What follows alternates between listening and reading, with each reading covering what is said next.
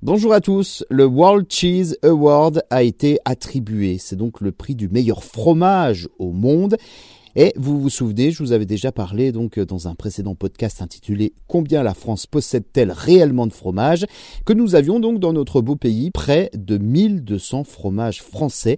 Podcast euh, d'ailleurs que je ne peux que vous conseiller d'aller écouter si ce n'est pas encore fait. Alors, le World Cheese Award a été attribué, alors non pas à un de nos fromages français, ça paraît étonnant, je vous l'accorde, mais à un fromage espagnol.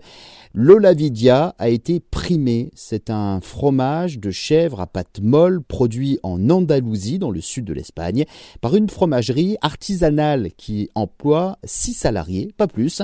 Un fromage avec une touche d'olive, donné grâce à un peu de noyau d'olive brûlée. L'Olavidia détrône d'ailleurs un fromage américain qui lui avait été élu meilleur fromage au monde en 2019.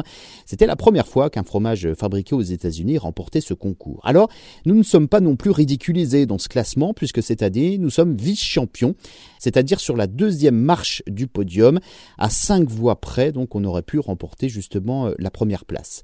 Puisqu'un époisse, un fromage de Côte d'Or, a reçu la médaille d'argent, un fromage vieux du XVIe siècle. La compétition des World Cheese Awards se déroule tous les ans. 240 membres du jury, des fromagers, des chefs cuistots ou encore des sommeliers évaluent près de 4000 variétés de fromages provenant de 45 pays différents. Un concours organisé depuis 1988 par la Guild of Fine Food, une société britannique.